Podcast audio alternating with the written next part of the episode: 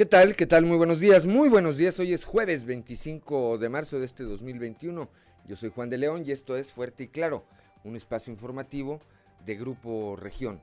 Saludo, como todas las mañanas, a quienes nos acompañan a través de las diferentes eh, frecuencias de eh, nuestro grupo en todo el territorio del estado. Aquí en el sureste, a través de la 91.1 de frecuencia modulada para Saltillo, Arteaga, General Cepeda y Parras de la Fuente. Para las regiones centro, centro desierto, carbonífera y cinco manantiales por la 91.1 de FM, transmitiendo desde Monclova, la capital del acero. Para la región norte de Coahuila y el sur de Texas por la 97.9 de FM, transmitiendo desde Piedras Negras. Y para la región eh, Laguna de Coahuila y de Durango por la 103.5 de FM, transmitiendo desde Torreón, desde la perla, desde la perla de la laguna. Saludo también a quienes nos distinguen con el favor de su atención a través de las diferentes páginas de Grupo Región en las redes sociales, nuestras páginas de Facebook en las redes eh, sociales. Hoy hay eh, mucha información y estos son los titulares de hoy. El secretario de Salud en Coahuila, Roberto Bernal, dijo que el delegado federal. Oiga, doctor, ¿y qué, Los acuerdos que llegaron mañana van a ser de Oiga, doctor, pero ¿qué, qué opinión le merece que el, el, delegado pues no les ha dado respuesta? Ah, bueno, pues, a, a ver, ¿quién es el que sabe de vacunar? Proceso de vacunación. El secretario de Salud, eh, por cierto, ayer se reunió con el obispo de la diócesis de Saltillo, con Monseñor Hilario González García para analizar protocolos de seguridad de, eh, de prevención contra el COVID-19 relacionados con pues todas las festividades que hay ya, todas las celebraciones que hay ya con motivo de la Semana Santa. Por cierto, Bernal Gómez también eh, recordó que Saltillo, la capital del estado, será la última ciudad en la que se lleve a cabo en el estado este proceso de vacunación contra el COVID-19. Eh, antes de Saltillo estará Torreón porque así viene determinado, recordó, en el eh, proceso que marcó el gobierno federal. Se suman dos eh, helicópteros más al combate al fuego en la sierra de Arteaga. Estos pertenecen a la Secretaría de Marina y fueron gestionados por el, el gobernador Riquelme, ahora que estuvo eh, allá en la Ciudad de México. Por cierto, ayer también, ayer y eh, ante las condiciones climatológicas adversas, el fuego se eh, avivó, se reavivó hacia el lado de Nuevo León. Anoche, el gobernador de esta entidad, Jaime Rodríguez Calderón, anunciaba que se habían evacuado ya al menos 800 a 800 personas que viven en comunidades pues que colindan prácticamente con territorio de Coahuila.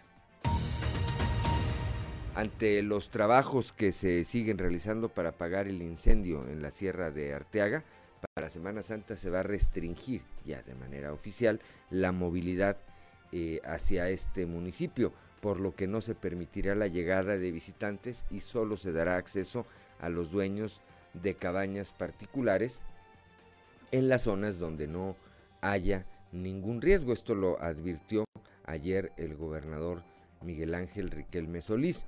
En otro, eh, en otro aspecto de este tema, el delegado de la Fiscalía General del Estado acá en la región sureste, Everardo Chapa, señaló que ya Ahí están ubicados y plenamente identificados los propietarios de las cabañas eh, en donde eh, habría iniciado el incendio. Son originarios del estado de Nuevo León. La diócesis de Piedras Negras cumple 18 años de haber sido fundada este día. Llega la, la mayoría de edad al eh, cumplir estos 25 estos 25, estos 18 eh, años, perdón, ella, esta diócesis fue fundada en marzo de el 2003 y se ha vivido, eh, ha vivido una serie de hechos que han marcado no solo la vida de los sacerdotes, sino también de la comunidad. Más adelante tendremos todos los detalles. En lo que va del año, en curso en la región eh, centro, se han registrado 10 eventos de personas que han atentado contra su vida. El delegado eh, de la Fiscalía General de Estado, Rodrigo Chaires, eh, manifestó que de estos solamente en uno de los casos se trató de una mujer y el resto pertenecen a varones. Como parte de los operativos por eh, Semana Mayor, no se permitirá el consumo de bebidas embriagantes en áreas recreativas de la ribera del río Sabinas. Así lo da a conocer el director de Protección Civil Municipal, José Pichardo, quien dijo que en estos operativos participarán cuerpos de rescate y corporaciones de seguridad. La Secretaría de Turismo en el estado recomendó también no visitar la Sierra de Arteaga durante este periodo vacacional, toda vez que la problemática del siniestro que ahí permanece no ha sido controlada completamente. Ayer en un evento que se celebró en el patio central de Palacio de Gobierno con la presencia de médicos veterinarios, propietarios de mascotas y las propias mascotas, el gobernador Miguel Riquelme entregó paquetes de materiales y medicinas dentro del programa estatal de esterilización de mascotas veterinario Perrón. Bueno, pues esta, esta y otra información hoy aquí en Fuerte y Claro. Comenzamos.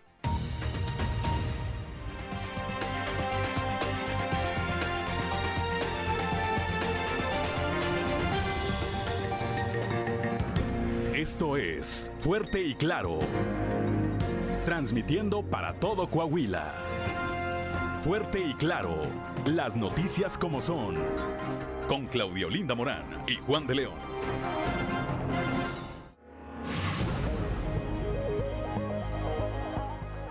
Son las 6 de la mañana, 6 de la mañana con 9 minutos, 7 de la mañana con 9 minutos allá en Piedras Negras. Y bueno, pues eh, decíamos ya como todos los días, está aquí conmigo eh, mi compañera Claudia Linda Morán. Claudia, muy buenos días. Muy buenos días, Juan. Muy buenos días a toda la audiencia que nos acompaña a esta hora de la mañana con unas temperaturas bastante agradables en la mayor parte del estado. En Saltillo, 14 grados. Monclova y Piedras Negras, 15 grados en ambos municipios. Torreón y General Cepeda, 12 grados. En Arteaga, 14. Musquis y San Juan de Sabinas, con 13 grados centígrados. San Buenaventura, 15 grados. Cuatro Ciénegas, 14 grados. Barras de la Fuente, 10 y Ramos Arispe 16 grados centígrados. Pero si usted quiere saber cómo va a estar el clima en lo que resta del día en todo el estado, vamos al pronóstico del tiempo con Angélica Acosta. El pronóstico del tiempo con Angélica Acosta.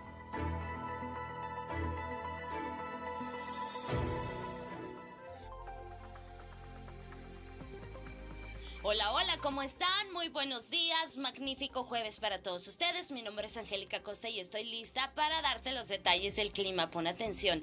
Saltillo, máxima de 18 grados centígrados, mínima de 10. Durante el día vamos a tener un cielo soleado y por la noche un cielo totalmente claro. Nula la posibilidad de lluvia ahí para Saltillo. Monclova, máxima de 28 grados centígrados, mínima de 13. Durante el día soleado va a estar agradable, va a estar cálido y por la noche un cielo totalmente claro. 0% la posibilidad de precipitación ahí para Monclova. Torreón, Coahuila, temperatura cálida, 27 grados. Espera que marque el termómetro como máxima para este bonito jueves. Mínima de 9 durante el día, soleado, cálido, va a estar agradable. Y por la noche un cielo totalmente claro. La posibilidad de chubasco o de tormenta es nula ahí para Torreón.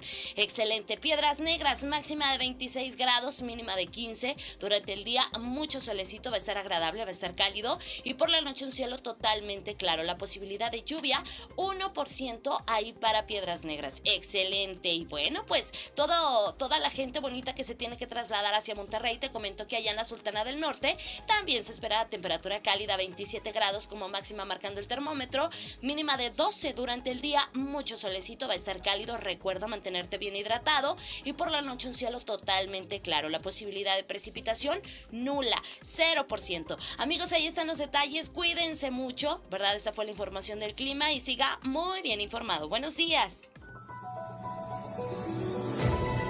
El pronóstico del tiempo con Angélica Acosta.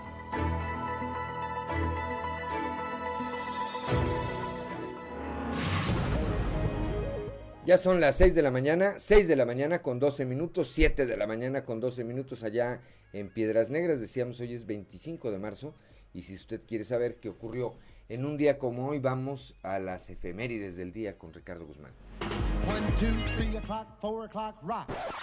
¿Quiere conocer qué ocurrió un día como hoy? Estas son las efemérides con Ricardo Guzmán. Un día como hoy, pero de 1914, el general Francisco Villa, con el apoyo de los generales Tomás Urbina, Felipe Ángeles, Raúl Madero González y Eugenio Aguirre Benavides, inició el ataque a Torreón, que era defendida por el general federal José Refugio Velasco, a quien Villa le pidió entregar la plaza para evitar el derramamiento de sangre, negándose a ello. También, un día como hoy de 1918, nació la filósofa y escritora mexicana Emma Godoy, quien destacó también como académica y luchadora social en favor de los adultos mayores. A ella se le debe la fundación del INSEN, hoy Instituto Nacional de las Personas Adultas Mayores. Y un día como hoy, pero de 1926, nació el poeta chiapaneco Jaime Sabines, uno de los autores hispanoamericanos más populares de la segunda mitad del siglo XX.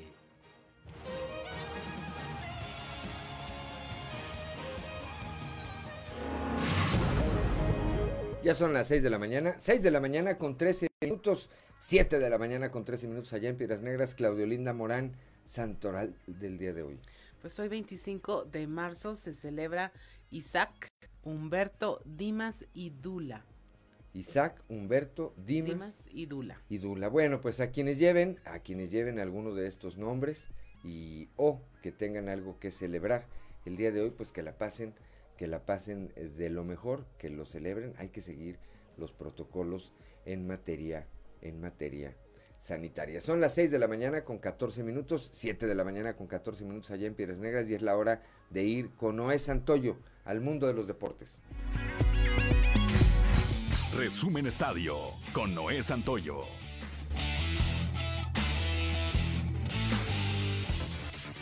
México terminó con paso perfecto en la fase de grupos del preolímpico de la CONCACAF y solo espera rival para disputar el boleto que lo lleve a los Juegos de Tokio. El tricolor derrotó un gol por cero a Estados Unidos ayer con solitaria anotación de Uriel Antuna en un juego que brindó poco espectáculo, pero que el equipo de Jaime Lozano resolvió con inteligencia. Ahora la selección mexicana esperará al segundo lugar del sector B para saber con quién se jugará el pase a los Olímpicos. La selección mexicana de fútbol mayor sostendrá su primer partido del año este fin de semana cuando se mida a Gales dentro de la gira por Europa que realiza el equipo mexicano. El tri con Gerardo Martino al frente solo tiene un encuentro ante conjuntos del viejo continente y que ganó contra Holanda el año pasado. A su vez, el técnico buscará ligar su undécimo partido sin perder. No sufre un descalabro desde que perdió ante Argentina por goleada de 4 goles por 0. Después ligó 9 victorias por un empate. Este último fue ante su similar de Argelia el año pasado.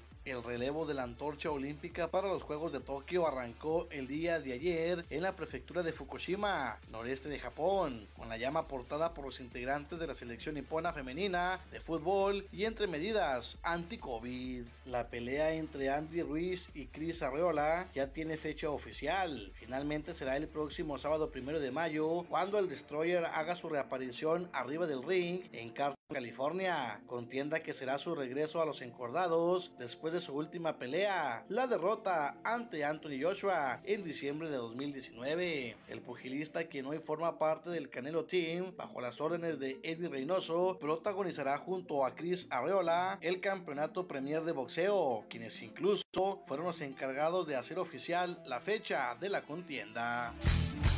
Resumen Estadio con Noé Santoyo.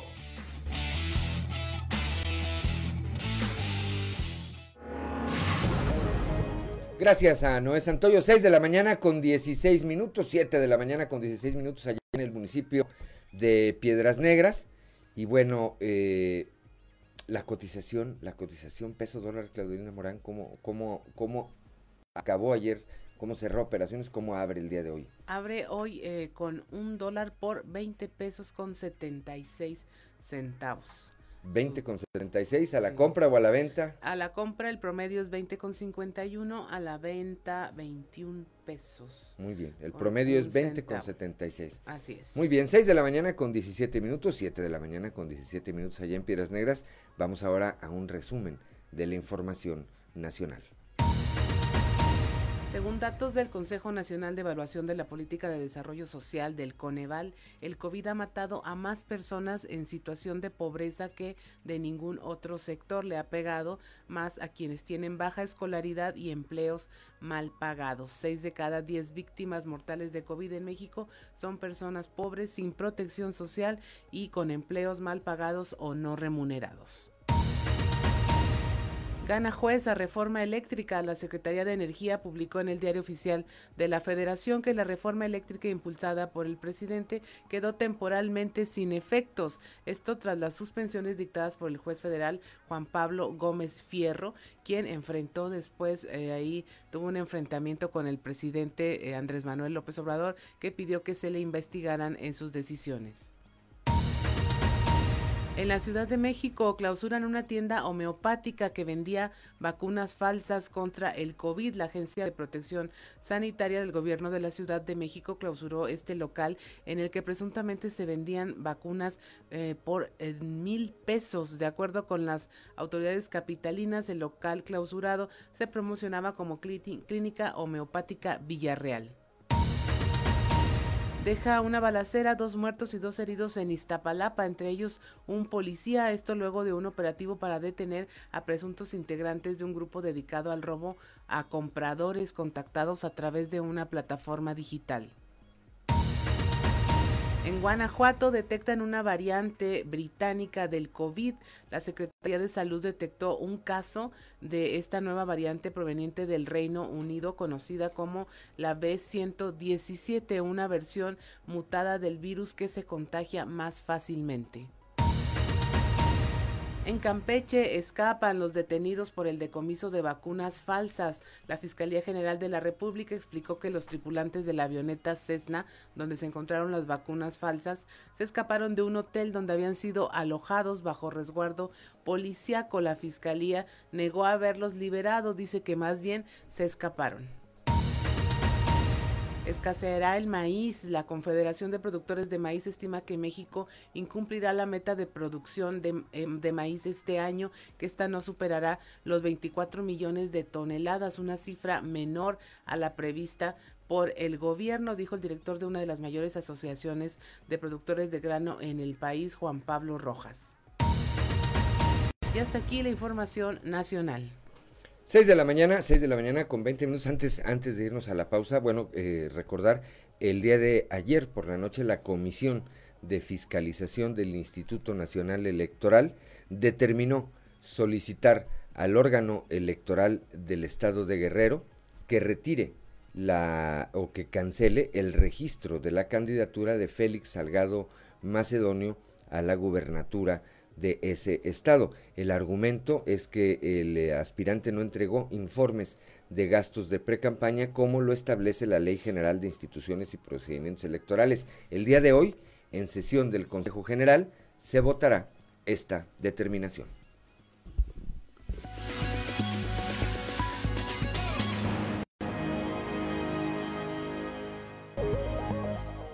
Ya son las 6 de la mañana, 6 de la mañana con 24 minutos, 7 de la mañana con 24 minutos allá en el municipio de Piedras Negras.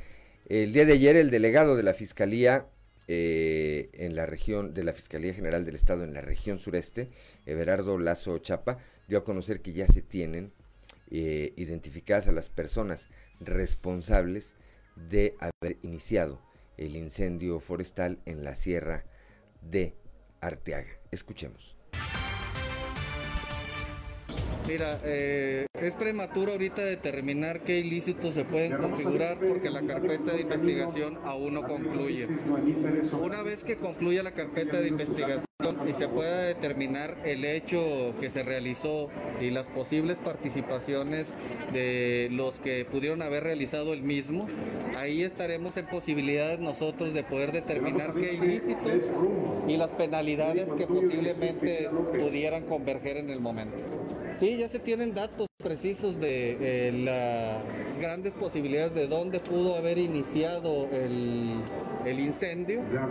Ya los peritos en materia de incendio y criminalista de campo eh, recolectaron todos los datos eh, para poder realizar la pericial que corresponde.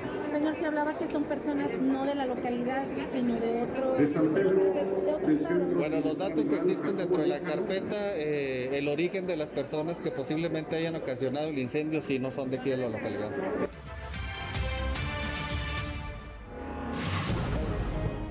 Ya son las 6 de la mañana, 6 de la mañana con 25 minutos, 7 de la mañana con 25 minutos allá en Piedras Negras. Vamos ahora a un panorama informativo en el estado. Comenzamos allá en la región centro con eh, mi compañera Guadalupe Pérez.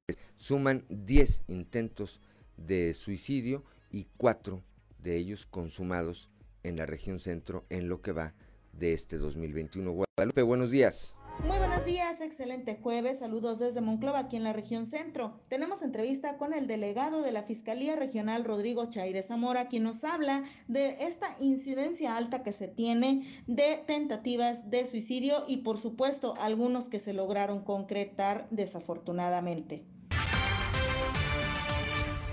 Bueno, en lo que va de este año 2021, eh, Fiscalía del Estado, a través de servicios periciales y la Agencia de Investigación Criminal, hemos intervenido en 10 eventos hasta el día de hoy de personas que han atentado contra su propia vida.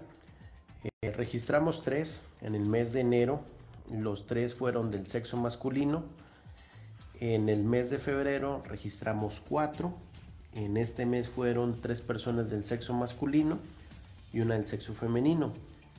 Y en lo que va del mes de marzo eh, hemos acudido al tomar conocimiento de cuatro personas fallecidas. Aquí han sido dos del sexo masculino y dos del sexo femenino. La intervención que tenemos es en cuanto a aspectos técnicos, eh, del momento de verificar el fallecimiento de las personas y el método que han empleado, que el más común ha sido la asfixia por ahorcamiento, generalmente suspensión. Pues ahí lo declara el delegado, es un número, pues se puede decir alto en materia de suicidios, intentos de suicidios, y que eh, en esto, pues lo que podemos notar es que son mayormente hombres, hombres los que buscan salir por esta llamada puerta falsa y que lamentablemente, bueno, se debe a diversas situaciones. La Fiscalía ha tomado vista de estos hechos y bueno, pues eh, esta es la incidencia que presentan aquí en la región y que bueno, ya será otras instancias las que se están encargando de dar seguimiento muy importante, conminar a aquellas personas que sientan que requieren ser escuchados o que necesitan ayuda, que la busquen, que hablen con su familia o que busquen algún especialista para precisamente evitar que salgan por esta llamada puerta falsa. Saludos desde la región centro para Grupo Región Informa Guadalupe Pérez.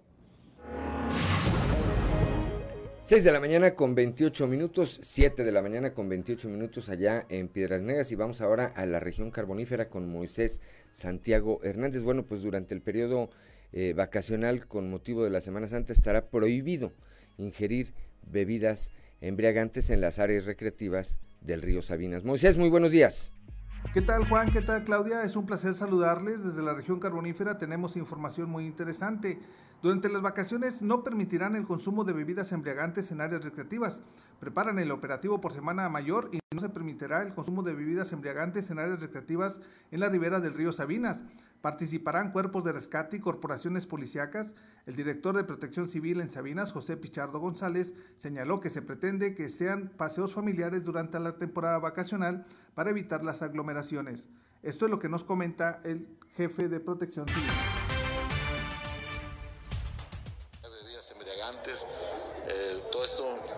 Prohibido. Toda bebida embriagante, únicamente pasarla bien con la familia, sus sodas, sus aguas en sí, este, y haciendo el recorrido, lo que es desde Guadalupe Victoria hasta San José de Cloete, por el río Sabina. Nada de bebidas, este, hay que hacer un plan familiar únicamente, estar con nuestra familia gozando ahí de estos días de asueto y pues eh, estaremos nosotros vigilando ahí, el cual en las palapas del río de las 10 de la mañana a las 12 del día va a haber por ahí vigilancia de bomberos. De las 12 a las 2 va a Cruz Roja, de las 2 a las 4 la Policía Ministerial, de las 4 a las 6 Fuerza Coahuila. Y de las 6 a las 8 va a estar la Policía Municipal. Y haciendo el recorridos constantemente para poder eh, de que vigilar de que no haya nada de bebidas embriagantes, que se pasen unos días libres y tranquilos en plan familiar. El operativo empieza a partir de este sábado a las 10 de mañana. El viernes a las 10 de la mañana damos el banderazo de todos los policías saliendo aquí de la, de la plaza principal a la salida de Sabinas y a partir de ahí ya empezamos uh, más sobre vigilancia en nuestra ciudad. Eh, tanto también por ahí va a estar la Guardia Nacional, el Ejército Mexicano y pues eh, en sí todos vamos a estar en una. Bien, pues esa es la información que sin duda alguna permitirá que durante esta temporada vacacional pues se evite, se evite lo que es un rebrote de COVID. Es lo que tenemos para Fuerte y Claro desde la región carbonífera, su amigo y servidor Moisés Santiago. Esperemos que pasen un excelente jueves. Gracias a Moisés Santiago Hernández allá en la región carbonífera cuando son las 6 de la mañana con 31 minutos, 7 de la mañana con 31 minutos allá en Piedras Negras, que no se le haga tarde. Claudia Olinda Morán, ¿qué más tenemos? Vamos ahora con nuestro compañero Víctor Barrón, que nos tiene información con la secretaria de Turismo en Coahuila, Azucena Ramos Ramos, sobre las recomendaciones para no visitar ciertas zonas de Coahuila por la veda durante esta Semana Santa, básicamente por los incendios forestales. Buenos días, Víctor. Muy buenos días tengan todos ustedes. En el municipio de Torreón, la secretaria de Turismo, Azucena Ramos, recomendó no visitar la Sierra de Arteaga en el periodo vacacional que está en puerta. Esto debido al complicado proceso que se registra en la zona a consecuencia del tema del incendio forestal. Vamos a escuchar parte de lo que nos platicó solicitamos hoy, eh, hoy por supuesto que no es recomendable ir ahorita a la sierra. Ahorita todavía hay un incendio el cual no se ha podido controlar por completo. Excelentes avances gracias al gobierno del estado y a la coordinación que hay con, los gobiernos municipales, pero que ahorita no es recomendable. Yo voy a tener una reunión precisamente con alcaldes de la región sureste y que esto nos permitirá definir, pero hoy por hoy pues tendrá que estar eh, el acceso a, la sierra así restringido por la problemática que, hoy tenemos. No puedes cerrar tampoco a los dueños, por ejemplo, de, de, áreas. Sí, Así es, sí estará restringido y creo que, bueno, pues eh, lo que sí es el llamado a la ciudadanía a ser más conscientes, a que si te dicen, sabes que no puedes pasar, pues entender eso, ¿no? Exactamente, todos estos espacios eh, eh, naturales protegidos tenemos que cuidarlos y las autoridades correspondientes, nosotros nos toca ayudar a concientizar. Las autoridades correspondientes pues tendrán que hacer su parte para poder tener, vigilar eh, y sancionar en caso necesario. La recomendación de no visitar la sierra está incluida entre los puntos de la campaña Turismo Responsable, iniciativa del gobierno del estado que está orientada a promover una estancia segura del turismo en tierras coahuilenses durante las vacaciones de la Semana Mayor. Esta es toda la información. Desde La Laguna se despide de ustedes Víctor Barrón. Que tengan un excelente día. 6.34 de la mañana, 7.34 en Piedras Negras. Muchas gracias a Víctor Barrón. Ahora regresamos a la región sureste, donde la Procuraduría del Medio Ambiente en el Estado revisa si se pueden fincar responsabilidades a la Comisión Federal eh, de Electricidad por el incendio accidental en la Sierra de Zapaliname. La información con nuestro compañero Christopher Vanegas. Hola, ¿qué tal compañeros? Muy buenos días, los saludo con mucho gusto a ustedes y a todos nuestros radioescuchas y déjenme platicarles que luego de que se confirmó que el incendio de la Sierra de Zapalinamé fue provocado por un cortocircuito que ocurrió en un transformador de la Comisión Federal de Electricidad, la Procuraduría del Medio Ambiente está realizando las investigaciones para ver si se les podría acreditar alguna responsabilidad al respecto. Hablamos con Javier Rodríguez Mendoza, el Procurador del Medio Ambiente en el Estado, quien nos comentó. En el caso de, de, la zapaliname, que fue la probable causa de, por la explosión de un transformador, ya estamos en pláticas con CFE, próximamente nos reuniremos con ellos eh, para el tema de, cómo tipificar y cómo que ellos este, eh, pues subsanen o remedien el daño que causó esa explosión del transformador. Aquí cabe decir, y aquí es muy importante para ustedes como medios de, de información, obviamente también ellos están justificando que la explosión del transformador se debió a que pues, la colonia ilegal que está sentada en esa zona estaba colgada de los cableados de CFE, que pues por ejemplo estaban colgados de la luz y que pues obviamente eso causó la, sobreexplotación de, del transformador. Entonces aquí van a entrar temas jurídicos que pues quién tuvo la culpa, CFE o, o, los colonos que estaban colgados. ¿Cuántos años podrían hacer de cárcel? Pues bueno, aquí este no aquí para que la gente sepa a lo que va y prende ya, ya, ya, lo, ya lo, lo comentamos, puede ser hasta 2.5 años y si existe una alevosía y ventaja de querer incendiar se puede duplicar. Pues aquí, bueno, por colgar nunca, pues, no, no, es evidente que no existe una intención de, de, causar un, un incendio. Y pues bueno, esta es la información con la que contamos al momento. Que tengan un excelente día. Gracias a Christopher Vanegas. Son las 6 de la mañana con 36 minutos, 7 de la mañana con 36 minutos allá en el municipio de Piedras Negras. Vamos rápidamente a la portada del día de hoy de nuestro periódico eh, Capital, que en su nota principal, bueno, pues destaca esta información que diera a conocer ayer el eh, delegado de la Fiscalía General del Estado acá en la región sureste, Everardo Lazo Chapa, sobre el origen eh, de los presuntos responsables de haber eh, causado este incendio en la Sierra de Arteaga. Son de Nuevo León los causantes del incendio en Arteaga. También un trabajo especial que presenta hoy Grupo Región, Pandemia y Feminismo, podrían marcar el rumbo de la elección del próximo 6 de junio. Más adelante le estaremos también dando todos eh, los detalles. El día de ayer en la imagen principal, el gobernador encabezó este evento acá en Palacio de Gobierno junto con médicos veterinarios eh, propietarios de mascotas y las propias eh, mascotas. Este programa veterinario Perrón, ahí recibieron medicinas y los instrumentos necesarios para iniciar la campaña de esterilización eh, durante este año.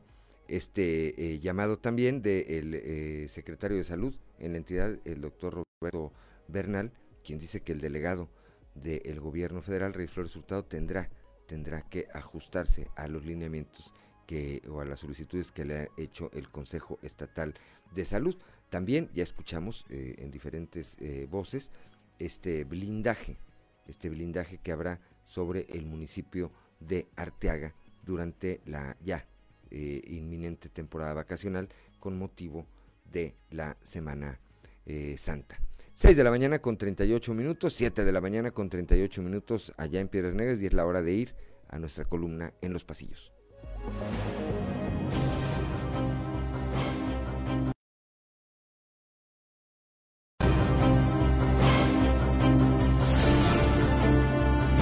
Y en el cartón de hoy, por supuesto, que nos presenta al presidente de México, Andrés Manuel López Obrador, cargando una enorme bolsa de dinero y un portafolio lleno de billetes que dice, más pensión para adultos mayores, mientras que AMLO nos comenta, voy a Coahuila a llevar beneficios, a Morena por supuesto, en definitiva, otro estilo el que está marcando al frente de la diócesis de Saltillo, Monseñor Hilario González García, quien ayer se reunió con el secretario de Salud en el estado, Roberto Bernal Gómez, para analizar protocolos de salud en prevención del COVID-19 y que deberán seguirse en las festividades religiosas con motivo de Semana Santa. El perfil conciliador de González anticipa una relación más productiva entre la Iglesia Católica y las autoridades de gobierno en sus diferentes órdenes. Quien sigue abordando fino rumbo a la ya próxima contienda electoral es Chema Fraustro Siller. El exsecretario de Gobierno tiene experiencia en el ámbito electoral y ha sabido abordar el reto que marcan las nuevas condiciones impuestas a partir de la pandemia. Su largo camino en el servicio público a diferentes niveles le han permitido consolidar alianzas que hoy le serán de gran ayuda en su objetivo de llegar a la alcaldía de la capital del estado. En donde siguen mal y de malas es en el PAN que dirige Chuy de León. Ayer trascendió que Deyanira Samperio había anunciado su renuncia al albiazul, lo que en pleno proceso electoral sin duda es otra mancha al tigre en la errática gestión de Chuy al frente de lo que queda de su partido. que en definitiva se encamina a ser el gran perdedor en elección del 6 de junio. Por la región centro, quien parece haber resentido la ventaneada que recién le dio su suplente, Angélica Ledesma, es Melba Farías.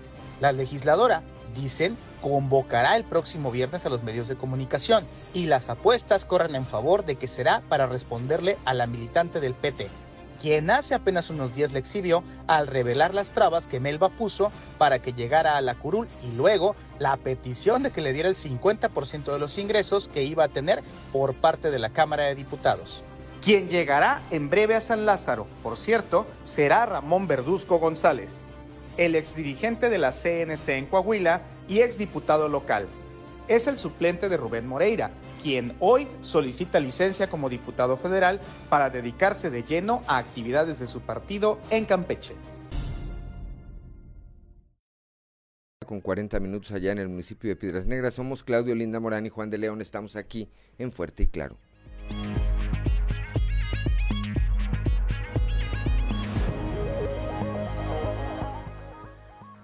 6 de la mañana con 44 minutos, 7 con 44 allá en Piedras Negras. Somos Juan de León y Claudia Luinda Morán. Estamos en Fuerte y Claro. Esta mañana las temperaturas se mantienen templadas, de templadas a cálidas en la mayor parte del territorio coahuilense. En Saltillo 14 grados, en Monclova 15 grados, Piedras Negras 15 grados también, Torreón 12 grados centígrados, General Cepeda 12 también, en Arteaga 14 grados, Musquis 13 grados, San Juan Juan de Sabinas 13 grados, San Buenaventura 15, en Cuatro Ciénegas 14 grados y en Parras de la Fuente 10 grados, en Ramos Arispe, aquí muy cerca 16 grados centígrados, es el municipio que registra hoy la más alta temperatura a esta hora de la mañana. Y donde sigue la temperatura alta es en el tema político aquí en Coahuila aún no logra no se logra que el eh, superdelegado Reyes Flores pues se sume a este tema de cómo mejorar la aplicación de vacunas en el estado. Leslie Delgado habló ayer con el secretario de Salud Roberto Bernal y bueno, hoy ya está aquí en enlace con nosotros para platicarnos qué es lo que ocurre con estas solicitudes del Consejo Estatal de Vacunación. Buenos días, Leslie. Hola, ¿qué tal? Muy buen día, Claudia Lick. Los saludo con gusto en esta mañana. Nuestro escucha, y quien nos sigue a través de redes sociales, efectivamente, pues el secretario de Salud en Coahuila, Roberto Bernal, pues indicó que el delegado del gobierno federal en Coahuila, eh, Reyes Flores Hurtado, pues ha ignorado en reiteradas ocasiones las propuestas que tiene el Consejo Estatal de Vacunación respecto pues a la inmunización de la población aquí en la entidad y pues bueno, eh, precisamente van a tener una reunión con todas las autoridades competentes en materia de salud, sobre todo eh, pues para ver los esquemas o los planes que se pueden aplicar aquí en Coahuila y que eh, precisamente la semana pasada pues se eh, analizó un plan de vacunación masiva en la entidad y sobre todo en las grandes ciudades como en, en Torreón, Monclova y aquí en Saltillo respecto a esta situación y vamos a escuchar lo que nos dijo al respecto.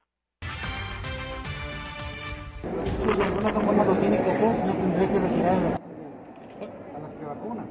Porque los que vacunan son salud. Oiga, doctor, ¿y qué, qué... Los acuerdos que llegan mañana van a ser definitivos. Oiga, doctor, ¿pero qué, qué opinión le merece que el, el, delegado pues no les ha dado respuesta? No, bueno, pues, a, a ver, ¿quién es el que sabe vacunar?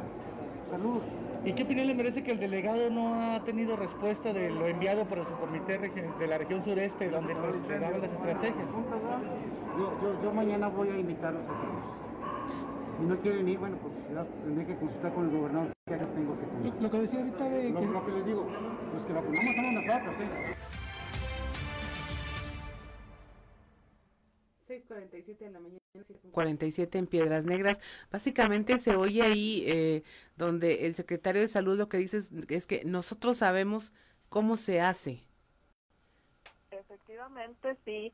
Eh, vayan, eh, toda esta situación del plan de vacunación que ha impuesto el gobierno federal y que de alguna manera Reyes Flores ha, eh, pues ahora sí que coordinado va, ve el gobierno del estado que el avance pues ha sido poco satisfactorio, es por eso que eh, pues quieren implementar otro tipo de acciones para inmunizar a la población y también que el día de ayer pues se dio a conocer que Saltillo va a ser la última ciudad que va a recibir la, pues la, este esquema de vacunación, pues es bastante lamentable que el delegado no haya tenido una coordinación certera y que ignore este tipo de solicitudes, este tipo de planes que tiene eh, la Secretaría de Salud y que tiene el gobierno del estado para poder pues completar eh, la vacunación en la entidad, Clau. Leslie, textualmente el secretario dice, de alguna forma se tendrá que retirar a las gentes que ayudan en la vacunación. Habló ya particularmente de pues dejar fuera a los siervos de la nación si no funciona el esquema y si no colaboran. Eh, dijo sí, de alguna forma tiene que atender estas solicitudes que en reiteradas ocasiones eh, pues le han eh, propuesto al delegado federal, sino pues que retire a estas personas que son los servidores de la nación que están involucrados en todo este esquema de vacunación y que hemos visto también que pues no han eh, tenido resultados satisfactorios porque pues sí ha habido muchas situaciones eh, un ejemplo en Arteaga en la que eh, pues mucha gente no sabía dónde a dónde acudir o no les daban una respuesta acerca de cómo iba a ser el sistema o el esquema de vacunación. Así es, Leslie, pues veremos a ver qué pasa. Se supone que la reunión, la invitación es para hoy, para que acuda hoy a, a reunirse con ellos en el, en el marco de este Consejo Estatal de Vacunación. Muchas gracias por la información, Leslie, que tengas una excelente mañana. Igualmente, excelente día para todos. 6 de la mañana con 49 minutos, 7 con 49 en Piedras Negras. Pues ahí lo tiene usted este tema tan controversial como es eh, el tema de la vacunación y de todos los protocolos con que se está realizando, a veces eh, con eh, situaciones muy tensas en la que hemos visto en otros lugares del país donde ha habido funcionarios castigados, incluso detenidos por meter a familiares en las filas de, de la vacunación. Hemos visto empresarios comprando vacunas falsas para vacunar a sus eh, empleados y trabajadores en las maquiladoras y, de pasada invitan a políticos y amigas y familia del propio empresario. Resulta que eran falsas las vacunas. Aquí hay una intención y una voluntad por parte de la autoridad estatal de colaborar que simplemente pues tiene la mano tendida y que eh, no hay respuesta por parte de la federación. Dice, dice el secretario de salud también que a este paso, a este paso que lleva este proceso de vacunación, en el caso de Coahuila se tardaría 10 años en que todos estuviéramos eh, vacunados, lo cual pues evidentemente pues no es nada alentador, no es nada alentador el panorama, Claudia. Así es, definitivamente eh, la gente que ya recibió la vacuna, pues también quiere que su familia la reciba y ya que la situación sea estar todos fuera de peligro, pero pues a este paso 20 años son demasiados. 10 años, son, demasiados. No, pues un año que te digan, te vas a tardar un año más, lo ves lejano, sobre todo porque estamos en el eh, riesgo de tener una tercera oleada de contagios. Son las 6 de la mañana con 51 minutos, 7 de la mañana con 51 minutos allá en Piedras Negras y aquí en la región sureste ya se encuentra en la línea telefónica nuestro compañero Raúl Rocha. Totalmente ya es eh, un hecho, Raúl, que Arteaga no podrá ser visitada durante Semana Santa. Muy buenos días. Hola, ¿qué tal, Juan? Buenos días. Así es, ayer el gobernador Miguel Ángel Riquelme Solís indicó que ante los trabajos que se siguen realizando para apagar el incendio de la Torre de Arteaga, en Semana Santa se va a restringir la movilidad, por lo que no se permitirá la llegada de visitantes y solo será permitido el acceso a los dueños de cabañas particulares. Escuchemos lo que dijo el mandatario estatal.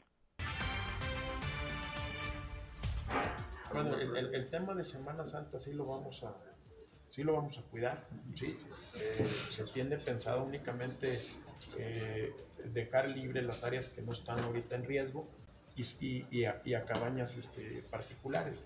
Paseantes no se van a, dejar este, eh, el libre acceso y, y sí habrá este, filtros eh, en apoyo, porque además en cualquier momento, eh, cualquiera, cualquier parte de aquí cercana a la Sierra de los Lirios se, se puede, eh, poner, puede poner en riesgo la vida de, de quienes andan por aquí. No, no, no se va, en, en las en, en, las próximas horas, perdón, vamos a, a ir determinando qué accesos están libres y cuáles vamos a seguir este, con, con obstáculo para y vamos a estar avisando a través de ustedes, a través de los medios de, de comunicación. Cabe aclarar que todavía está en riesgo, mientras en la comunidad del Baratillo esté en riesgo, pues eh, aquí la, la, las partes cercanas hacia el municipio de, de Arteaga, por lógica, están en riesgo. Ya son las 6 de la mañana, 6 de la mañana con 53 minutos, 7 de la mañana con 53 minutos. Pues sí, eh, ya todo eh, parece muy enfilado, eh, Raúl, porque si bien en el caso del territorio de Coahuila el combate, el control en el siniestro va avanzando, bueno, pues veíamos en las últimas informaciones generadas ayer por la noche que para el estado de Nuevo León se reavivó el fuego, lo que obligó a que fueran ya evacuadas al menos 800 personas. Esto eh, implica, implica que sigue siendo una zona de riesgo esta eh, zona serrana en donde hacen frontera Coahuila y Nuevo León. Sí, la alerta continúa, como bien dice ahí también el, gobernador, también dice que puede haber ahí lunares que pues a lo mejor no están detectados, este que aparentemente estarán ya eh, eliminados, pero si hay, hay alguna brasa todavía y hay algún viento, eso puede ayudar de en cualquier momento ese espacio. Y obviamente también esto se da por lo que sucedió el fin de semana, donde la gente pues todavía ahí viajaba a Arteaga hasta con carbón para encender tal vez alguna fogata, una carne asada, eh, rumbo un espacio obviamente que, que está resguardado y donde está haciendo labor para, para apagar un incendio. Entonces, en ese sentido también todo esto abona para que se apliquen restricciones, olvidar y que en próximos eh, en las próximas horas se está definiendo cuáles serán los accesos donde estarán controladas estas, estas entradas. ¿no? Así es. Bueno, pues estaremos muy atentos, estaremos muy atentos a ver qué ocurre eh, con este tema, estimado Raúl. Rocha, como siempre, gracias por tu eh, comunicación, por tu reporte, que tengas un excelente jueves. Igualmente, Juan, buen día. 6 de la mañana con 55 minutos, 7 de la mañana con 55 minutos allá en el municipio de Piedras Negras. Somos Claudio Linda Morán y Juan de León. Estamos aquí en Fuerte y Claro. Son las 7 de la mañana, 8 de la mañana en Piedras Negras. Soy Claudia Linda Morán. Estamos en Fuerte y Claro. Ayer se celebró un evento en el patio central de Palacio de Gobierno donde lo que hubo fueron mascotas, sus dueños y médicos veterinarios. El gobernador Miguel Riquelme entregó paquetes de materiales y medicinas dentro del programa estatal de esterilización de mascotas llamado Veterinario Perrón. Estos paquetes se van a distribuir entre las veterinarias, asociaciones civiles y centros de bienestar animal en todas las regiones del estado.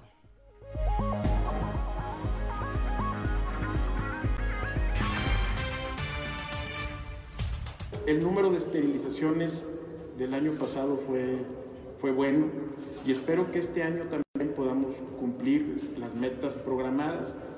Le decía yo a la, a la bióloga que en cuanto nos terminemos este paquete, eh, nosotros estamos dispuestos a volver a proporcionar de nueva cuenta otro paquetito para ir trabajando en cada comunidad y en cada, y en cada municipio. De verdad, yo los felicito.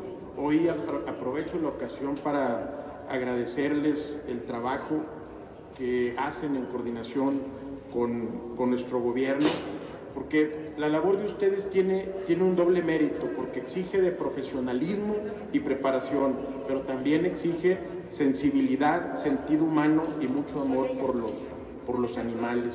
Y esto es un gran apoyo por nosotros. De manera institucional, y personal compartimos sus, sus ideales. Por eso hoy lo reconocemos y además demostramos nuestra decisión por seguirlos, por seguirlos apoyando.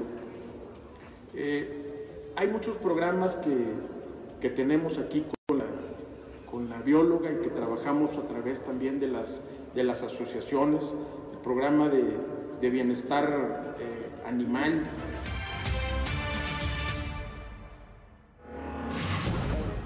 7 de la mañana con dos minutos, 8 con 2 en Piedras Negras. En los últimos ocho años, gracias a estos programas de esterilización canina, ha disminuido la cantidad de perros callejeros en la ciudad, así lo informa Francisco Rivas, que es encargado de esta área de control canino.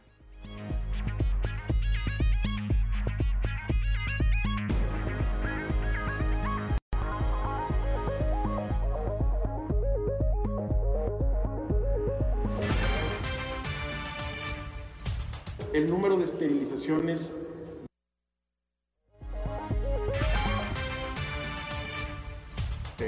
Mira, estamos dando en un promedio de 10, un promedio de 10 mascotas por semana.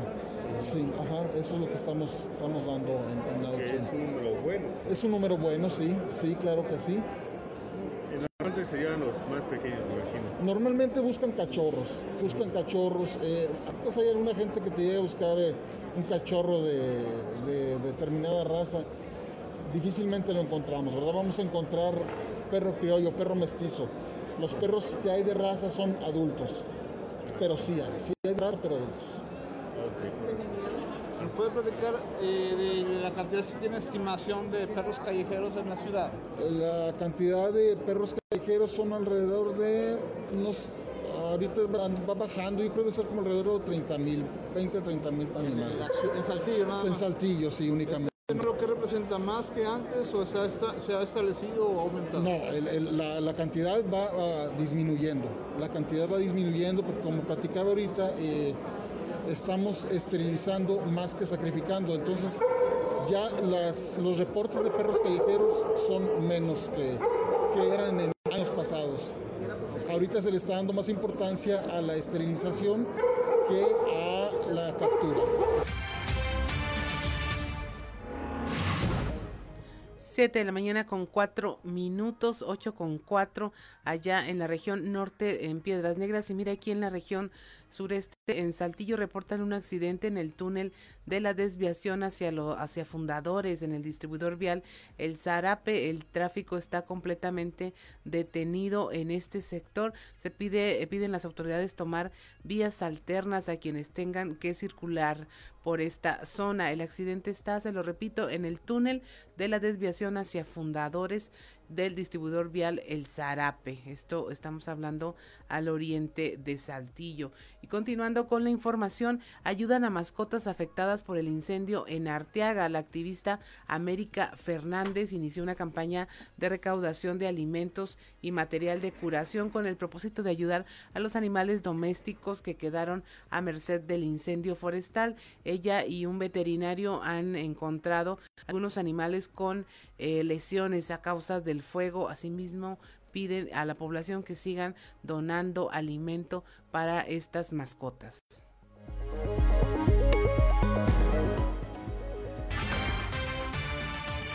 Y muchas especies, realmente los animales son muy inteligentes y cuando hay algún suceso de este siempre huyen a resguardarse. Realmente eh,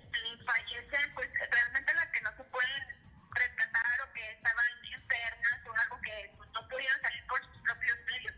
Pero no, que tú digas, en gran cantidad se quemaron los animales que no son domésticos, no, porque ellos luego, luego corren a resguardarse. Más bien los que se vieron afectados fueron los que estaban en su casa, que pues, se les quemó también la casa. Entonces, te digo, los que sí estaban muy afectados eran los caballos, estaban quemados de todo, el lomo,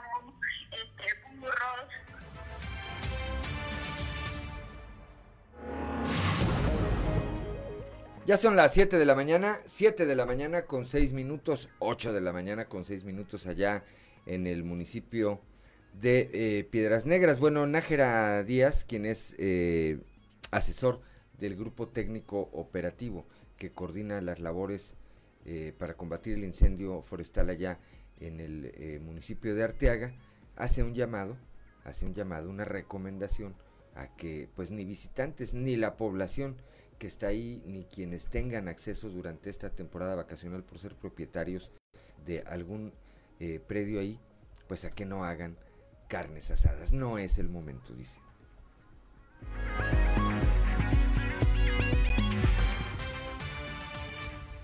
en lo que sería una estrategia para este 2021. Necesitamos cero causas humanas de incendios. Y ustedes nos pueden ayudar bastante. Es decir, no carne asada en estas vacaciones de Semana Santa por este año 2021. Las condiciones que tenemos son extremas, como si fuera el año de 2011. Allí estuve yo también en 2011. Se quemaron cerca de 500 mil hectáreas. La naturaleza inició el incendio, la naturaleza lo apagó. Nosotros no le hicimos nada, señores. ¿Por qué? Porque las condiciones meteorológicas, de topografía y de combustibles están a favor del incendio. Y en ese sentido cambiamos la estrategia para no perder vidas humanas. ¿Qué es lo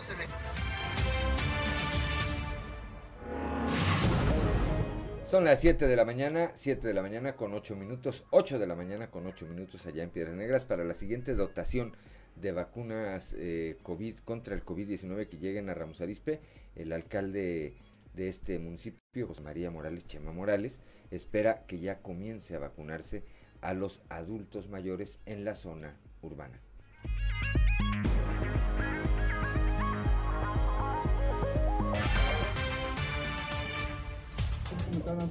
No tenemos información, no tenemos información todavía al respecto. Ayer la tarde noche todavía estaba platicando con el jefe de la jurisdicción sanitaria eh, y todavía no tenemos eh, información eh, definitiva en este tema.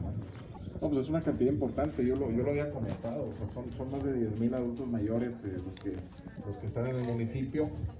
obviamente nosotros lo que buscamos es estar ya también vacunando en el área urbana, ya se comenzó en el área rural, también hay una gran cantidad de ejidos pendientes, prácticamente 73 ejidos o comunidades y congregaciones están pendientes en el área eh, rural. Y bueno, hacemos votos para que lo antes posible podamos estar comenzando esta etapa.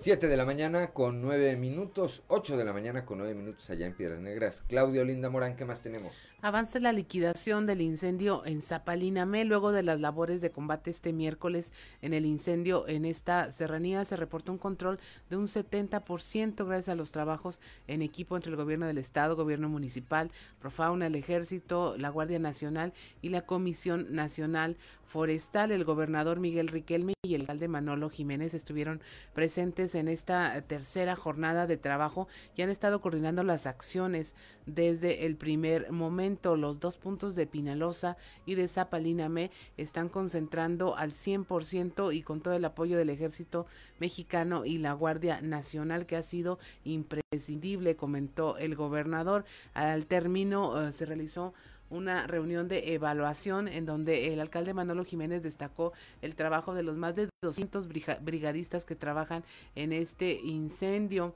y dio las gracias también al gobernador y a la bióloga Eglantina, al ejército, la Guardia Nacional y a todos los brigadistas de Saltillo que se sumaron.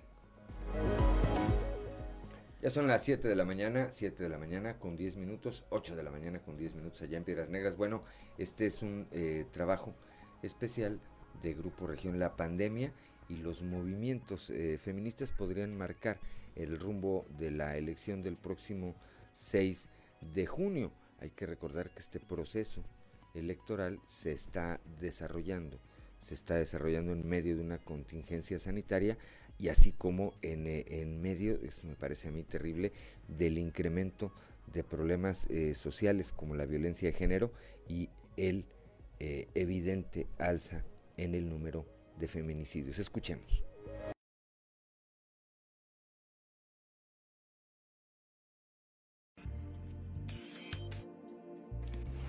El próximo 6 de junio de 2021, México vivirá la jornada electoral más grande de la historia, en medio de una contingencia sanitaria y el incremento de problemas sociales como la violencia de género y el alza de feminicidios, en donde el manejo de la pandemia y los movimientos feministas, entre otros, podrían marcar el rumbo de la elección. En entrevista para Sexto Día, analistas políticos y expertos en el comportamiento de masas, además de autoridades electorales, hablan del panorama que enfrentan los aspirantes a las 38 alcaldías en Coahuila, pero sobre todo de la importancia de la próxima conformación de la Cámara de Diputados, que significará una evaluación ciudadana que podría marcar en esta ocasión una diferencia si todos los movimientos llevan su voz a las urnas. El periodista y analista político Jorge Arturo Estrada destaca que la pandemia va a generar aprobación o desgaste para varias figuras políticas. La pandemia va a generar aprobación o desgaste de, de las figuras tanto nacional como el presidente y su gobierno federal como de las locales. Para el analista político Luis García Busaid, un gobierno bajo la 4T agudiza y agrava la posibilidad de que las mujeres como especie sigan vivas, debido al alto número de feminicidios y problemas de género. Bajo la 4T, ¿verdad? Se agudiza, se agrava la posibilidad de que ellas como especie, como mujeres, continúen vivas. Porque los feminicidios están a la alza, la violencia de género está a la alza, al coincidir que el manejo de la pandemia y las respuestas institucionales frente a la contingencia sanitaria impactarán inevitablemente en los resultados de la elección, el investigador de la Universidad Autónoma de Coahuila, Víctor Manuel Sánchez Valdés, agregó que el tema de los efectos económicos de la pandemia también serán relevantes. Además, Sánchez Valdés comentó que sin lugar a dudas, la vacunación contra el COVID para los adultos mayores lleva un cierto sesgo político son el manejo de la pandemia y las respuestas institucionales frente a la pandemia. Sin lugar a dudas, o sea, hay, hay, hay cierto sesgo político en, el, en el tema de la vacunación. Va muy lento no solo en Coahuila, sino, sino a nivel nacional. Por su parte, el catedrático de la Universidad Autónoma de Coahuila y exdirector de la Escuela de Ciencias Sociales, Alfonso González, consideró que es el momento más importante en la historia del papel que van a jugar las redes sociales en esta elección. Lo que considero que van a ser las elecciones más importantes también para las redes sociales es por otro eh, aspecto muy importante, la pandemia. La pandemia ha obligado a todos los ciudadanos a conectarse a una computadora y a, y a tener un contacto con la realidad a partir de las redes sociales.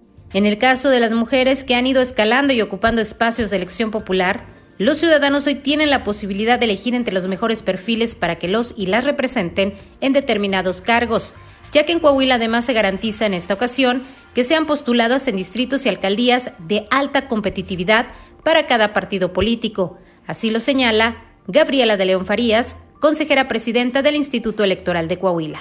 Y en el caso de Coahuila, los hemos separado los municipios en cuatro grandes bloques tanto de población eh, como también competitividad. Y bueno, con esto se garantiza que las mujeres no solamente sean postuladas en aquellos distritos o en aquellos municipios pues que no tienen posibilidades de ganar. Reportó para Grupo Región Jessica Rosales.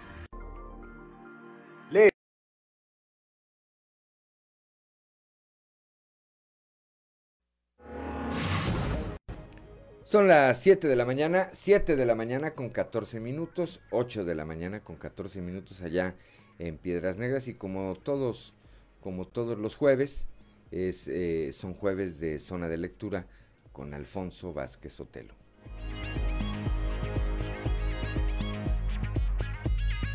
Zona de lectura con Alfonso Vázquez Sotelo. Desgraciadamente, a 10 días de haber iniciado el incendio en la sierra de Arteaga y ahora Zapalinamé también, el fuego sigue siendo un espectáculo aterrador.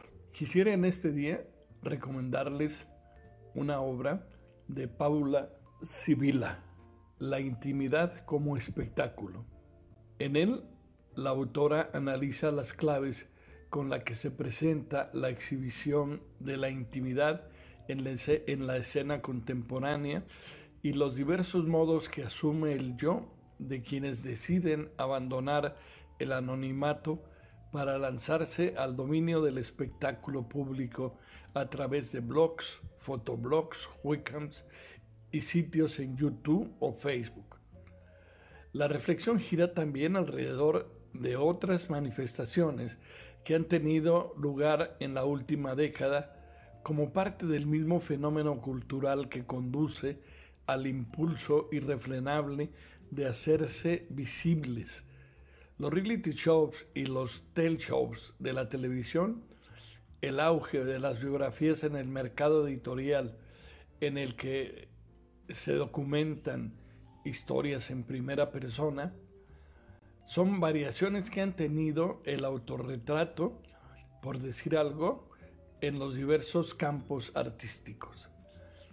resulta interesante que Paula Sibila se dé a la tarea de analizar estos trabajos importantes. El hombre posorgánico, cuerpo, subjetividad y tecnologías digitales, digitales es otro libro que quisiéramos recomendar.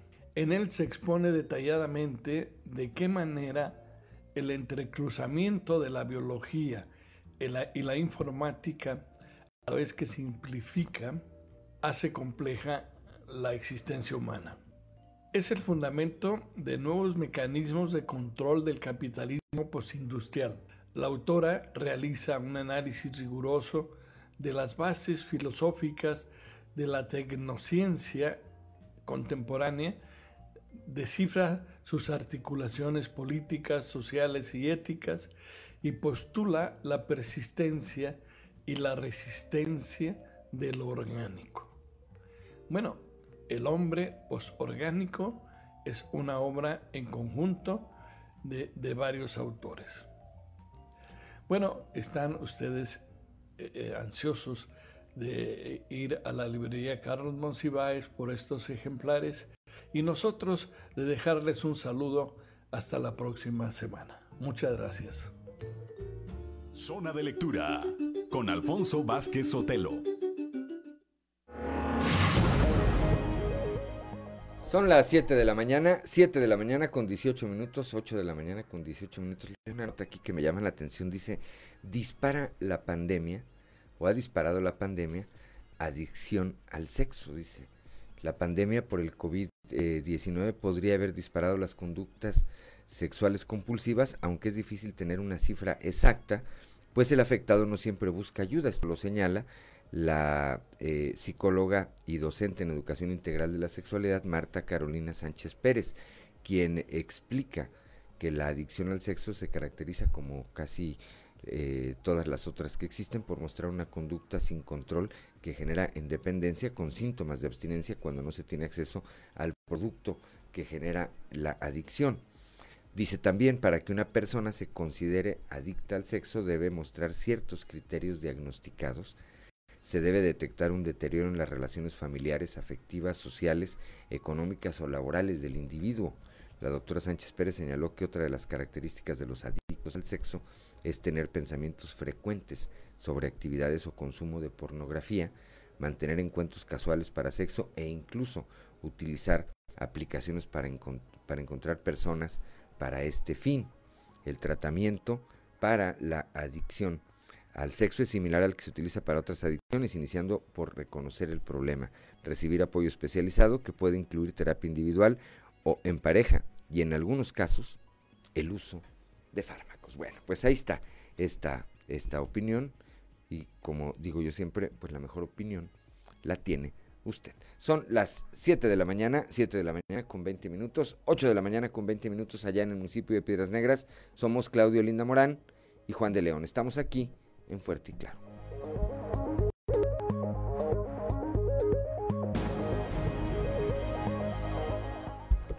Son las 7 de la mañana, 7 de la mañana con 24 minutos, 8 de la mañana con 24 minutos allá en el municipio de eh, Piedras Negras.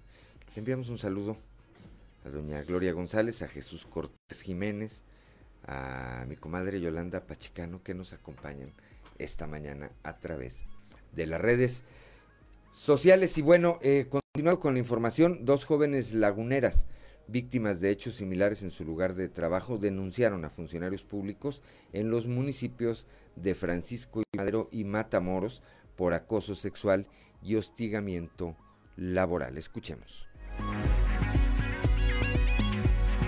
Zona de lectura. Zona de lectura.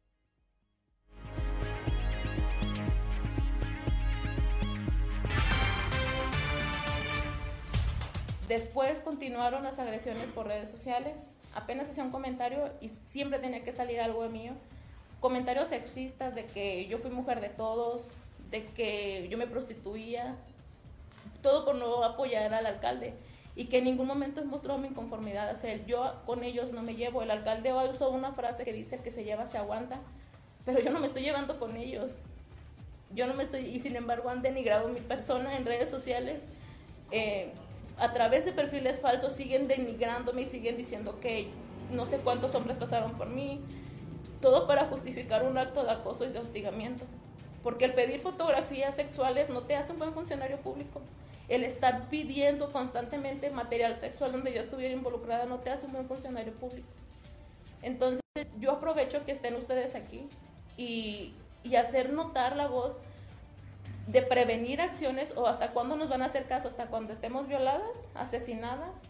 Y los perfiles son perfiles que defienden al alcalde, son perfiles que están apoyando las, las actividades del alcalde, son los mismos perfiles que vienen y me denigran. 7 de la mañana, 7 de la mañana con 26 minutos. Acá en la región sureste, familiares y miembros de colectivas feministas se manifestaron la tarde de ayer en la Plaza de Armas con el propósito de exigir justicia para Olga, la primera víctima de feminicidio en Coahuila durante este 2021. Escuchemos a María del Carmen Álvarez, madre de Olga. están este día? Vamos a manifestar para pedir este, por mi hija que se haga justicia, que queremos que sea feminicidio como lo es, no como, no como este, muerte imprudencial. Es feminicidio, porque era su pareja y la aventó del carro. y antes ya la había golpeado. Muchas veces la golpeó antes. Entonces queremos que se, que se castigue como es, por feminicidio no por homicidio calificado, por homicidio, no por, no por, no por lo que él está pidiendo. Muy bien, esta información que le comentan que podrían reclasificar el delito, ¿quién se la proporcionó o cómo fue que se enteraron ustedes? Eh, no, pues eh, eh, es lo que estamos pensando, él tiene que, nadie nos ha dicho, pero él se tiene que defender diciendo eso, ¿verdad? No va a decir, yo la maté, ¿verdad que no? Él, él va a decir lo que él quiere y como él lo quiere. Entonces por eso estamos aquí nosotros, yo su madre, pidiendo justicia, María del Carmen, pidiendo justicia, Álvarez, pidiendo justicia por ella y aquí está toda mi familia presente.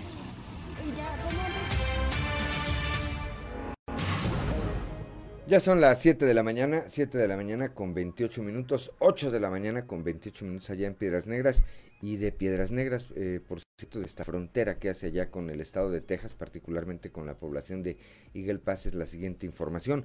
A partir del lunes 29 de marzo, del próximo lunes, todos los adultos del estado de Texas, incluyendo las personas mayores de 16 años de edad, podrán inscribirse para recibir la vacuna contra el COVID-19. Así lo anunciaron las autoridades de salud de este estado de la Unión Americana quien, eh, que detallan que la próxima semana van a conocer un sitio web especial para que puedan registrarse las personas interesadas en recibir las dosis. Escuchemos.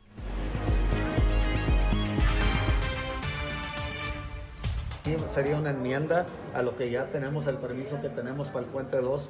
So, con esa meta en mente, uh, es lo que vamos a seguir por mientras para agregar más líneas a, carriles al puente 2. Ah, si miran ahorita, ah, son dos para acá, tres para acá y, tres para allá, que podemos todavía ampliarlo más si nos dan esa enmienda el, gobierno federal. Así es, empezando el lunes sería en general a todos los adultos. Ah, ya llevamos arriba de 15 mil personas vacunadas y ese nomás es el centro de emergencia que estoy al cargo. Ah, también hay otras clínicas que también están administrando las vacunas.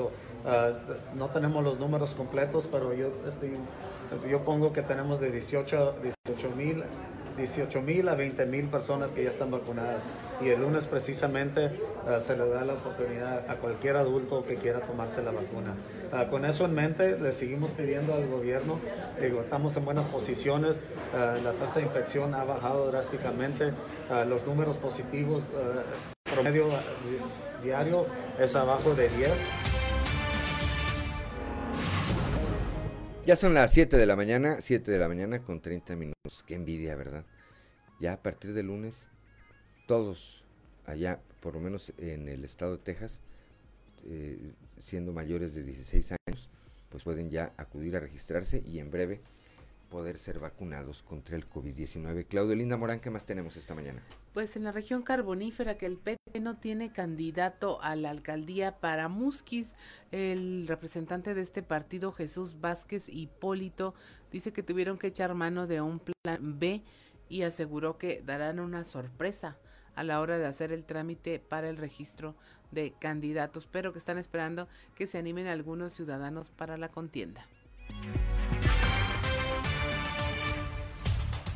El optimismo creo que vamos, vamos a dar una buena sorpresa.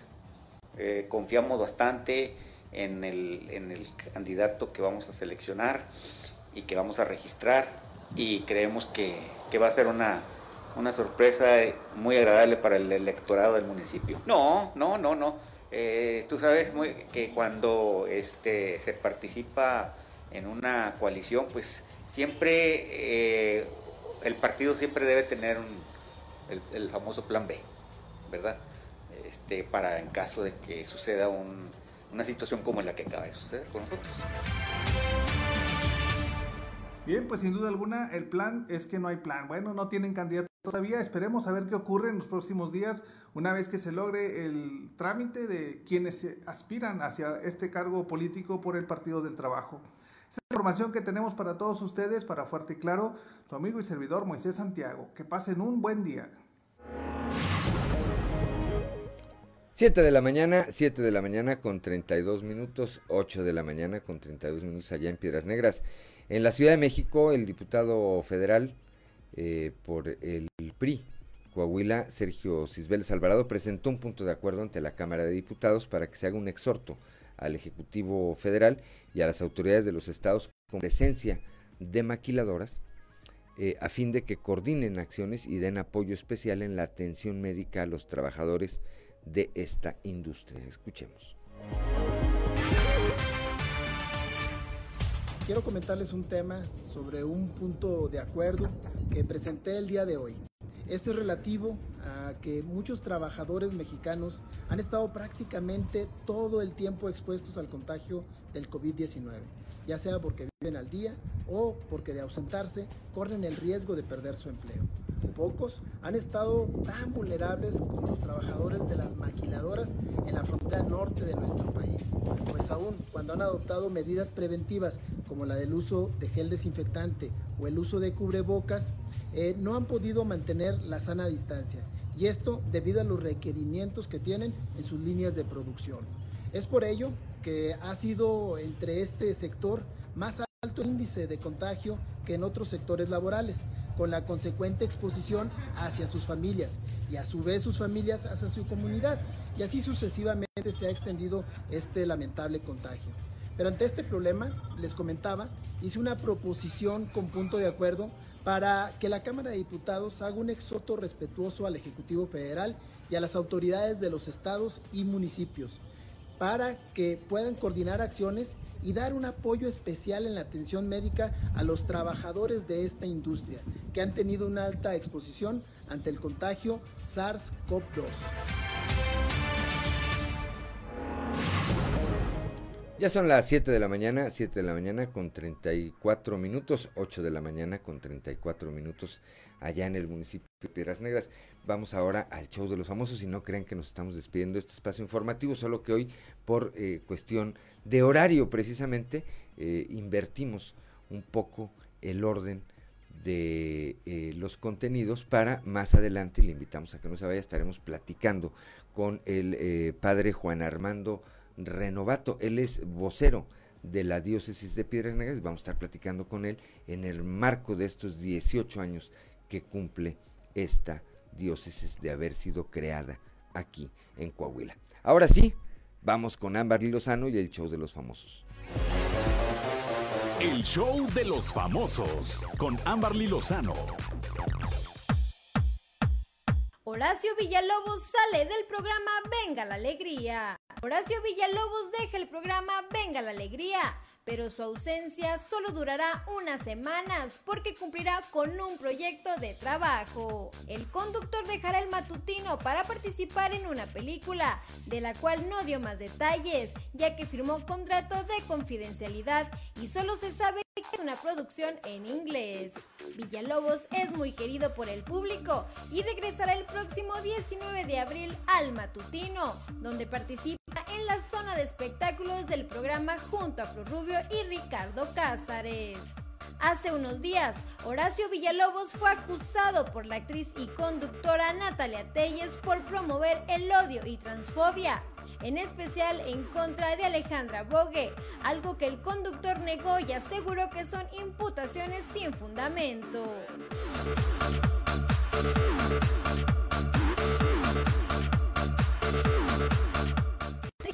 Mayer Mori desmiente haber sido violentado por Natalia Subtil.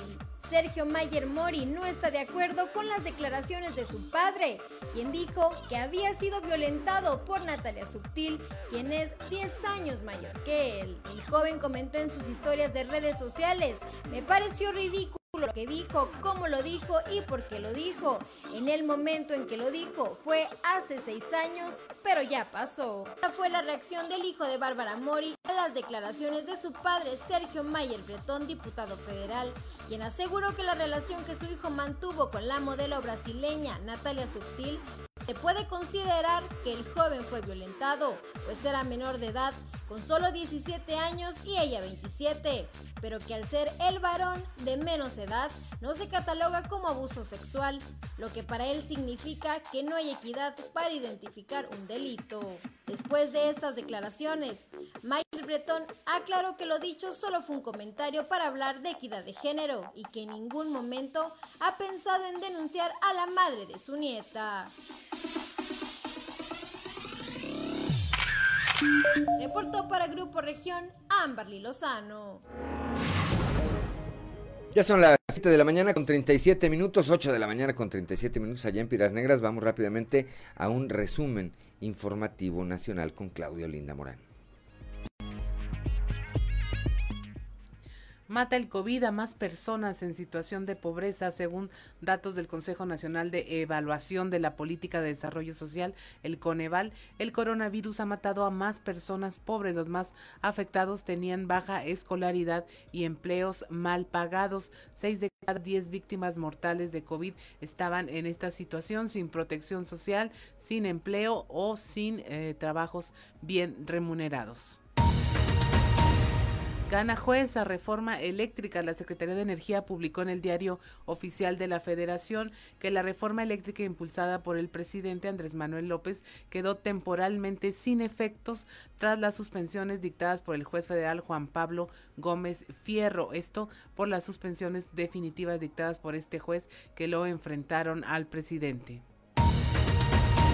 En la Ciudad de México clausuran una tienda homeopática que vendía vacunas falsas contra el COVID. La Agencia de Protección Sanitaria del Gobierno de la Ciudad de México clausuró un local en el que presuntamente las vendían eh, con por mil pesos. De acuerdo a las autoridades capitalinas, el local clausurado se promocionaba como clínica homeopática Villarreal. Estaba en la llamada alcaldía Benito Juárez deja una balacera, dos muertos y dos heridos en Iztapalapa, en el Estado de México, entre ellos un policía. Esto luego de que un operativo para detener a presuntos integrantes motivara un enfrentamiento. Estos integrantes eran de un grupo dedicado al robo a compradores contactados a través de una plataforma digital. En Guanajuato detectan una variante británica de COVID. La Secretaría de Salud detectó este caso proveniente del Reino Unido, conocido como el B117, y es una versión mutada del virus que se contagia más fácilmente. En Campeche escapan detenidos por el decomiso de vacunas falsas. La Fiscalía General de la República explicó que los tripulantes de una avioneta donde se encontraron las vacunas estaban en un hotel donde había habían sido alojados bajo resguardo policiaco y de ahí escaparon. La fiscalía negó haberlos liberados, dijo que simplemente los siete tripulantes de la aeronave se fueron escaseará el maíz. La Confederación de Productores de Maíz estima que México incumplirá la meta de producción de maíz este año. Esta no superará los 24 millones de toneladas, una cifra que es mucho menor a la prevista por el gobierno federal. Esto lo dijo el director de una de las mayores asociaciones del ramo, Juan Pablo Rojas. Y hasta aquí la información nacional. Ya son las 7 de la mañana, 7 de la mañana con 40 minutos, 8 de la mañana con 40 minutos en Piedras Negras. En un momento más vamos a estar platicando, ya lo decíamos, con el padre Juan Armando Renovato, él es vocero de la diócesis de Piedras Negras que está llegando a sus primeros 18 años de vida. Somos Claudio Linda Morán y Juan de León, estamos aquí en Fuerte y Claro.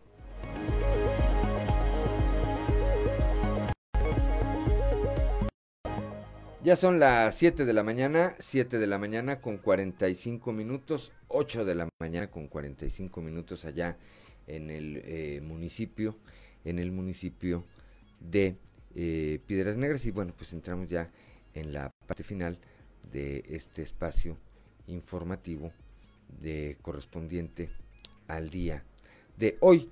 Lo comentábamos hace un momento y le apreciamos mucho a el padre Juan Armando Renovato, quien es vocero de la diócesis de Piedras Negras, que nos tome esta comunicación esta mañana. Eh, padre, le saludamos Claudia Olinda Morán y Juan de León, su servidor. Lo escuchan pues en prácticamente todas las regiones de nuestro estado. Para platicar de pues esta fecha importante, eh, llega la diócesis de Piedras Negras a sus primeros 18 años de haber sido eh, fundada. Buenos días, padre. ¿Cómo llega, cómo llega la diócesis a estos primeros 18 años? Muy buenos días, Juan. Muy buenos días, Claudia. Pues llegamos, eh, bendito Dios, con mucha bendición de parte de Dios a los 18 años. Hemos, han transcurrido 18 años a lo largo de los cuales eh, hemos crecido como comunidad diocesana. Empezamos hace 18 años con 10 parroquias menos de las que hoy tenemos.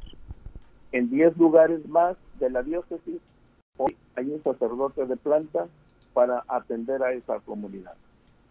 A lo largo de 18 años hemos tenido un obispo que junto con los laicos de cada parroquia y con los sacerdotes asignados a cada comunidad, han elaborado planes de trabajos pastorales que buscan, en primer lugar, que el Evangelio llegue a todos. En segundo lugar, que la comunidad se esfuerce cada día por vivir de acuerdo al anuncio de ese Evangelio. Y como siguiente punto también, que vivamos lo que esa palabra nos invita. Vivamos la caridad, vivamos el amor hacia el prójimo. Puedo decir que a lo largo de 18 años eh, ha habido mucho trabajo. Hay acciones que destacan mucho quiero citar la que ha venido desarrollando durante todo este tiempo el padre José Guadalupe Valdés. En esta región norte del estado, Piedra Negra, Ciudad Acuña, en la atención a los migrantes. Es un trabajo constante aquí en la frontera. Si lo es allá en la capital, en Saltillo, y lo es a lo largo de las ciudades que se acercan hacia el norte, lo es permanentemente acá con nosotros. El padre José Guadalupe Valdés ha desempeñado una labor incansable y ejemplar en la atención a los migrantes. Ayudado en algunos momentos de otros sacerdotes que han, han sacado adelante este trabajo. Otro de los trabajos, eh, otro de los logros que tenemos como diócesis, pues ha sido la, la creación de los diferentes centros de catecismo a lo largo de todas las parroquias, de todas las comunidades buscando que nuestros niños tengan la enseñanza de la palabra de Dios. Buscamos también a través de la pastoral de los enfermos el acompañamiento a quienes sufren la pérdida de salud, estén en su casa o estén en los hospitales. En el caso de que lo solicitan, pues la atención de los sacerdotes, pero también los equipos de pastoral de las personas que visitan los hogares en donde hay algún enfermo, sea para alentarlo en, en su salida de su enfermedad sea, para compartir con él alguna, alguna ayuda. Padre, eh, este, este, estos, en estos 18 años, toda esta labor de la que usted nos eh, hace un recuento, pues nos queda en claro que se ha ido fortaleciendo, se ha ido formando, se está perfeccionando y eh, bueno, pues hay una vista hacia adelante. Yo le haría dos preguntas. ¿Cuál es la relación de la diócesis de Piedras Negras con las otras dos diócesis que hay en Coahuila, en el caso de la de Saltillo y en el caso de la de Torreón? Y una pregunta más.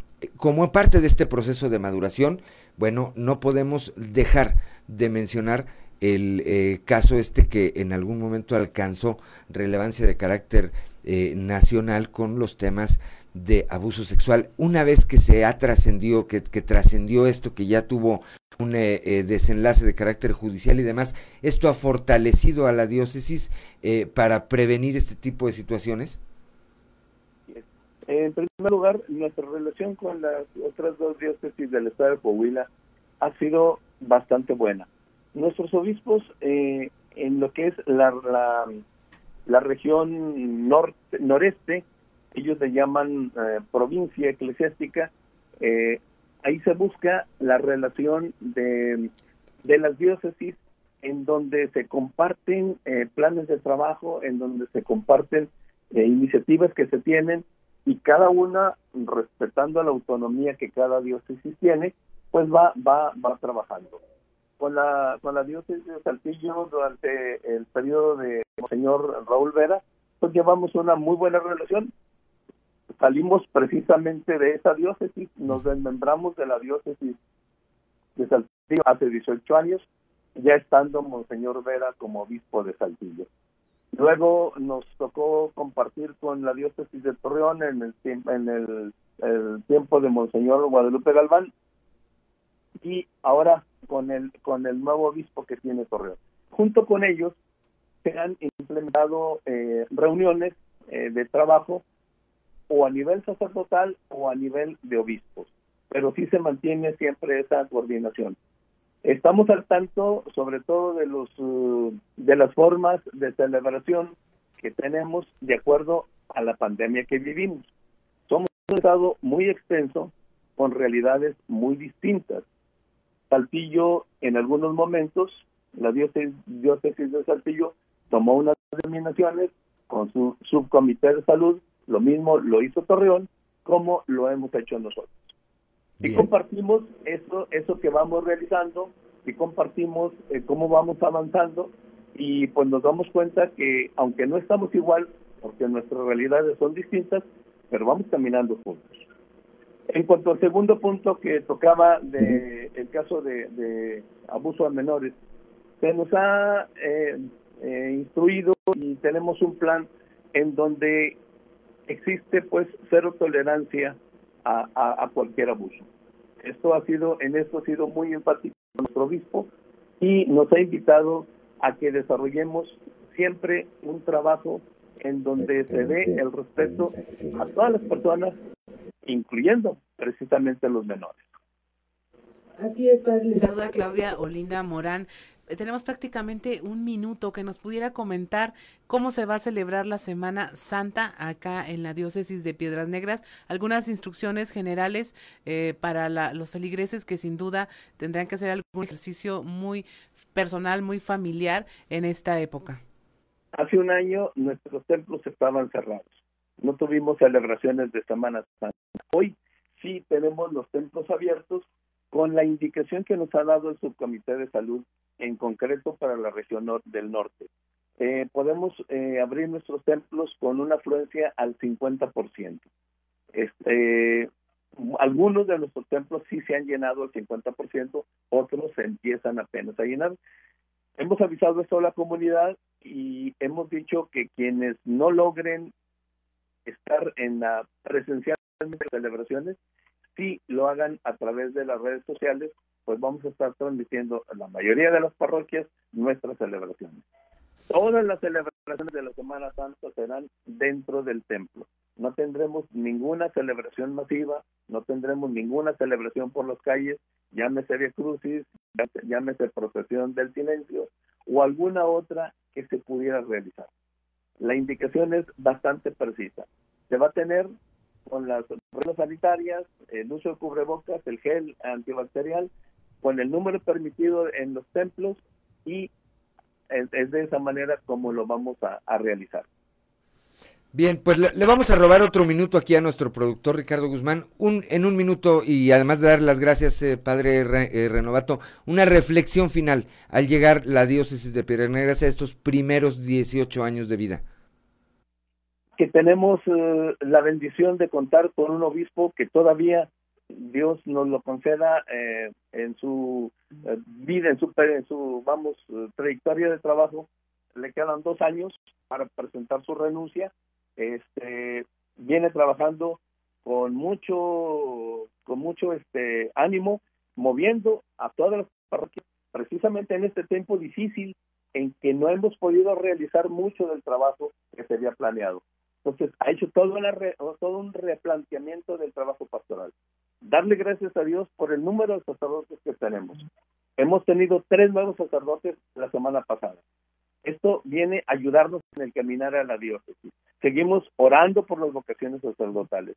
Seguimos pidiendo por nuestros enfermos, de manera especial por aquellos que están en nuestros hospitales. Somos conscientes de la situación que vivimos y pues nos ponemos en manos de Dios, que Dios nos bendiga y que estos 18 años sean hoy una ofrenda agradable a Dios. Muchas gracias al padre eh, Juan Armando Renovato, vocero de la diócesis de Piedras. Un saludo, por supuesto, al obispo Garza Treviño y estaremos platicando. Padre, muy buenos días. Gracias, Juan, y gracias, Claudia. Un saludo. Adiós. 7 de la mañana con 55 minutos, 8 de la mañana con 55 minutos. Ya nos vamos. Gracias, Ricardo Guzmán. Eh, por la producción de este espacio informativo, a Ricardo López en los controles, a Cristian y a Ociel que hacen posible la transmisión de este espacio a través de las redes sociales, a Claudio Linda Morán, como siempre, por su participación, por su equilibrio, por la aportación del punto de vista de la mujer tan necesario para hacer prácticamente cualquier cosa.